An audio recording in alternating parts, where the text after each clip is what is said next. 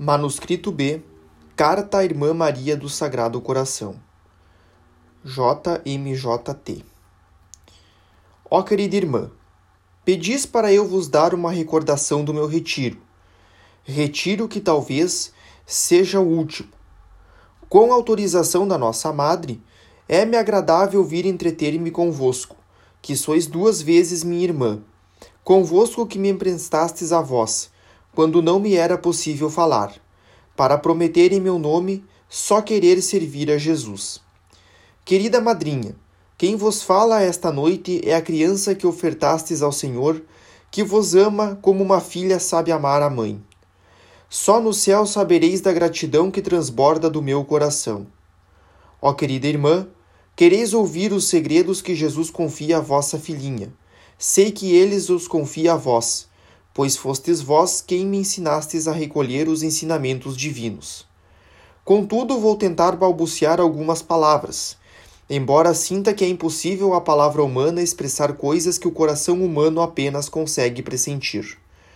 Não penseis que nado em consolações. Oh, não! Meu consolo é não ter consolações na terra. Sem mostrar-se, sem se fazer ouvir, Jesus ensina-me em segredo. Não é por meio dos livros, pois não entendo o que leio, às vezes. Porém, uma palavra como esta que destaquei no final da oração, após ter ficado no silêncio e na aridez, vem consolar-me. Eis o mestre que te dou, ensinar-te-á o que deves fazer. Quero levar-te a ler no livro da vida onde está a ciência do amor. A ciência do amor, ó sim. Esta palavra soa doce ao ouvido da minha alma. Só desejo essa ciência. Tendo dado por ela todas as minhas riquezas, calculo, como a esposa dos cânticos sagrados, nada ter dado. Entendo também que só o amor possa nos tornar agradáveis a Deus, que fiz dele o único objeto dos meus desejos. Jesus sente prazer em mostrar-me o único caminho que leva para essa fornalha divina, e esse caminho é a entrega da criancinha que adormece sem receio no colo do Pai. Quem for criança, venha cá, disse o Espírito pela boca de Salomão. E esse mesmo espírito de amor disse também que a misericórdia é dada aos pequenos. Em nome dele, o profeta Isaías revela que no último dia o Senhor leva à pastagem o seu rebanho. Com o seu braço conserva-o reunido. Traz no seu regaço os cordeirinhos e tange cuidadosamente as ovelhas que aleitam. E como se todas essas promessas não fossem suficientes, o mesmo profeta, cujo olhar inspirado mergulhava nas profundezas eternas, exclama em nome do Senhor: como alguém que é consolado pela própria mãe, assim eu vos consolarei. Sereis levado ao colo e acariciado sobre os joelhos. Ó madrinha querida, depois de tal linguagem, só resta calar, chorar de gratidão e de amor. Ah, se todas as almas fracas e imperfeitas sentissem o que sente a menor de todas as almas, a alma da vossa Teresinha.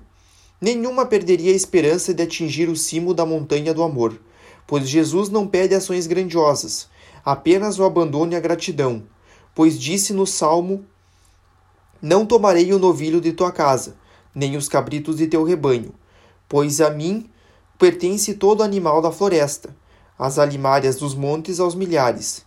Lembro-me de todas as aves do céu, e tenho ao meu alcance os animais do campo. Se tivesse fome, não o diria a ti, porque minha é a terra e tudo o que encerra porventura como carne de touros, ou bebo o sangue dos cabritos. Oferece a Deus sacrifício de louvor e cumpre os votos que fizeste ao Altíssimo.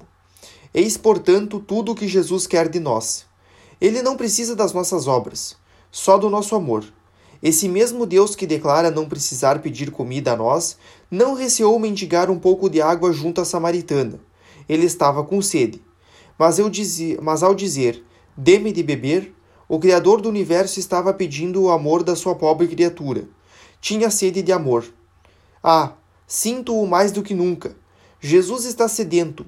Só encontra ingratos e indiferentes entre os discípulos do mundo, enquanto nos seus próprios discípulos encontra poucas, poucos corações que se entregam a ele sem reserva, que compreendem toda a ternura do seu amor infinito. Irmã querida, como somos felizes por compreender os íntimos segredos do nosso esposo. Ah, se quisestes escrever tudo o que sabeis a respeito, teríamos belas páginas para ler. Tenho certeza, mas preferis conservar no fundo do vosso coração os segredos do rei. E a mim dizeis que é bom guardar o segredo do rei, mas apregoar as obras de Deus é honroso. Considero que tendes razão em permanecerdes no silêncio, e é unicamente por a vos agradar que escrevo estas linhas, pois sinto minha incapacidade de expressar com palavras da terra os segredos do céu. E depois de escrever páginas e mais páginas, ainda parecia não ter começado.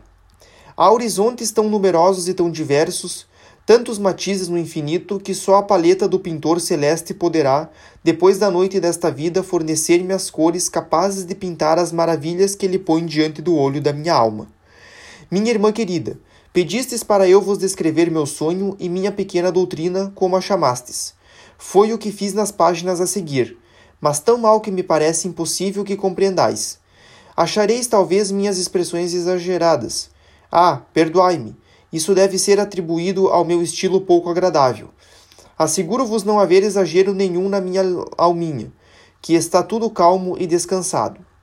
Ao escrever, é a Jesus que falo. Assim, me é mais fácil expressar meus pensamentos, o que aí não impede que estejam mal expressos. JMJT, 8 de setembro de 1896